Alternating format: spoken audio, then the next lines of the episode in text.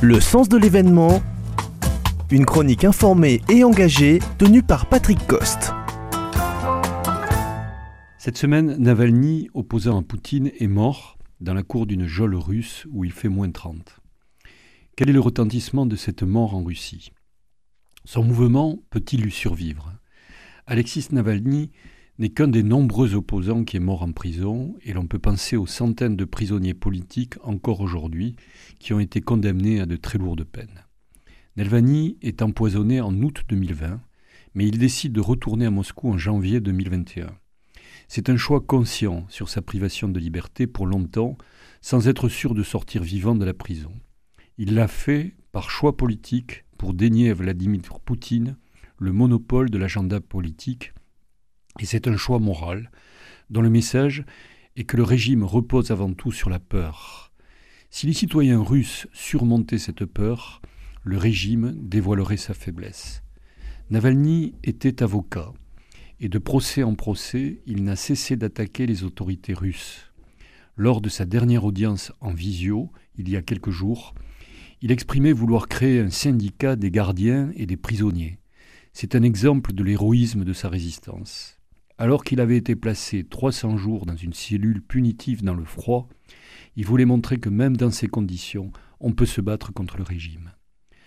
Un gros coup de Navalny a été de montrer le palais de Poutine, qui a été vu des millions de fois dans le monde et qui a fait prendre conscience au peuple russe d'un détournement d'argent, alors que Poutine se présentait comme un petit propriétaire.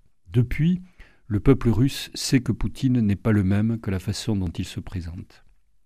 Le parcours politique de Navalny a commencé à 24 ans par une adhésion au seul parti social-démocrate, mais il a très vite compris que ce parti n'était pas compris par la société russe. Puis il a eu ensuite quelques dérives nationalistes où il s'est dit qu'après tout, c'est le nationalisme qui guide le peuple, période où il a traité les Tchétchènes de cafards. Mais il a vite compris qu'il ne pouvait pas aller dans ce sens. Il a compris qu'un des leviers de l'opposition était la lutte contre la corruption. Sa réussite est d'être parvenu à démontrer la nature mafieuse du régime.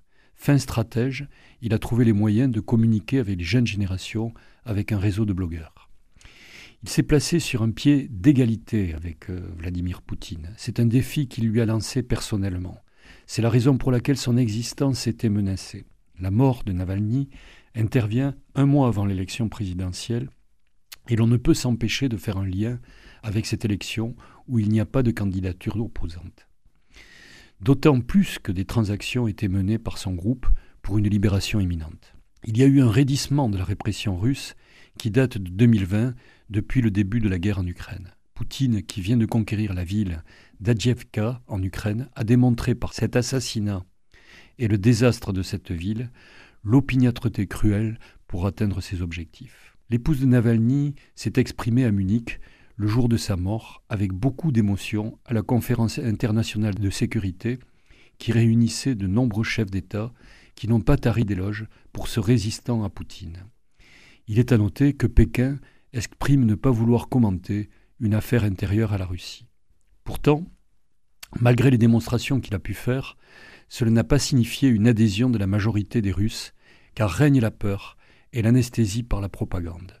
De surcroît, la fierté redonnée par Poutine au peuple russe explique qu'une majorité de la population soutient le régime.